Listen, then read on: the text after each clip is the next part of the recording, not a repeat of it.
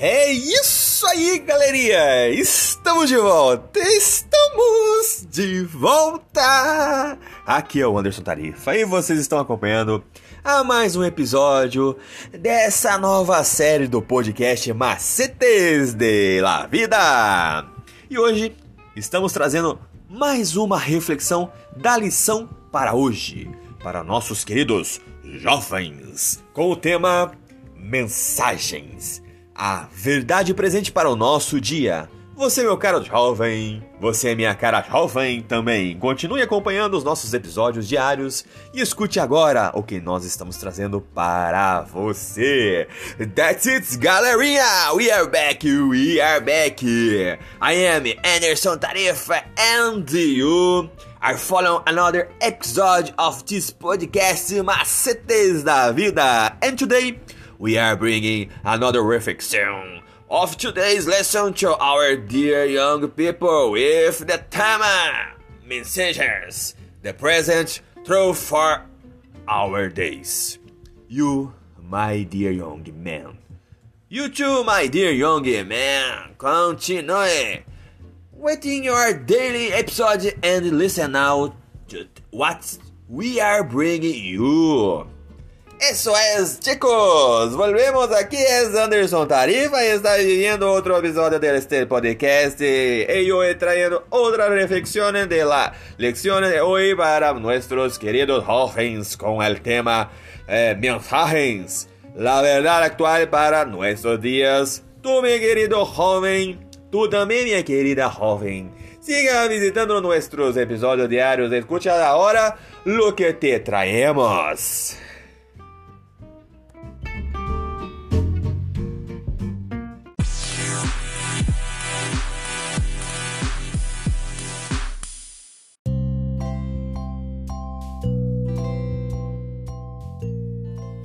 E a nossa liçãozinha de hoje, terça-feira, dia 18 de abril de 2023, tem o título Vida Centrada em Deus. E nessa época de tanto consumismo, quando os valores seculares tornaram o eu o centro de tudo, o apelo do céu é que deixemos a tirania do egocentrismo e a escravidão do narcisismo e coloquemos Deus no centro da nossa vida. É por isso que a questão central no último conflito da história é a batalha pela mente. Fidelidade, submissão e compromisso com a vontade de Deus. A batalha final do grande conflito é entre o bem e o mal. Quem controla os nossos pensamentos?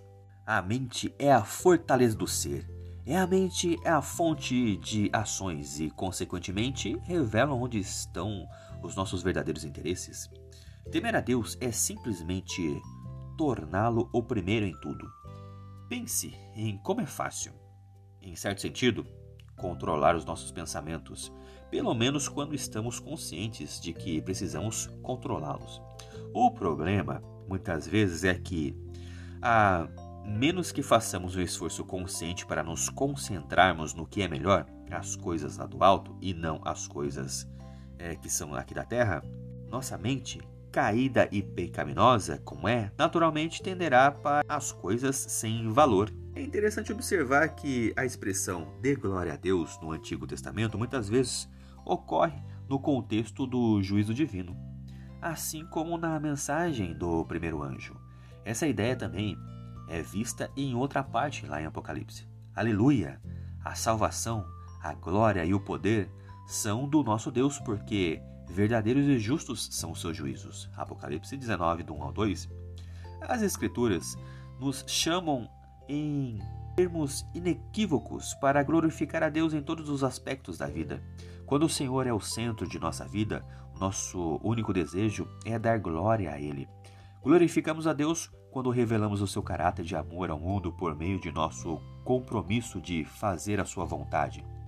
Isso é ainda mais importante à luz do juízo que ocorre no final do, do fim. Em Romanos 12, do 1 ao 2, a palavra grega traduzida como corpo é somata, que indica a totalidade de quem somos, corpo, mente e emoções.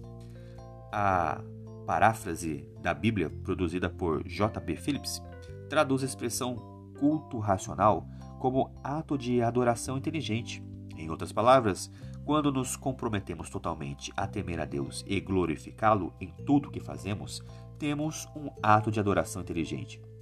E de fato, à luz do juízo divino, essa é a melhor coisa a se fazer.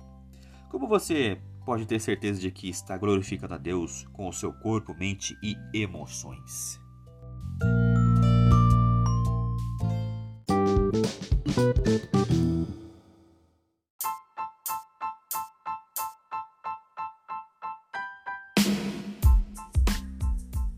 É isso aí, galerinha. Mais uma vez, obrigado pela atenção que vocês estão disponibilizando para este canal. E vocês acabaram de escutar a leitura do nosso guia de estudos da lição da Escola Sabatina Jovem, um material editado e publicado pela Casa Publicadora Brasileira. Ela é detentora de todos os direitos de tradução e publicação em língua portuguesa. E esse guia tem como objetivo falar do amor do Pai de uma forma assim, ó, objetiva, clara e com muito amor, love e carinho para os nossos ouvintes. Continue acompanhando nosso trabalho em nossas páginas e em redes sociais através do Anderson Tarifa e também no seu serviço de streaming digital preferido. Eu sou o Anderson Tarifa e vocês estão aqui nesse podcast Macetes da Vida. Por hoje é só e valeu!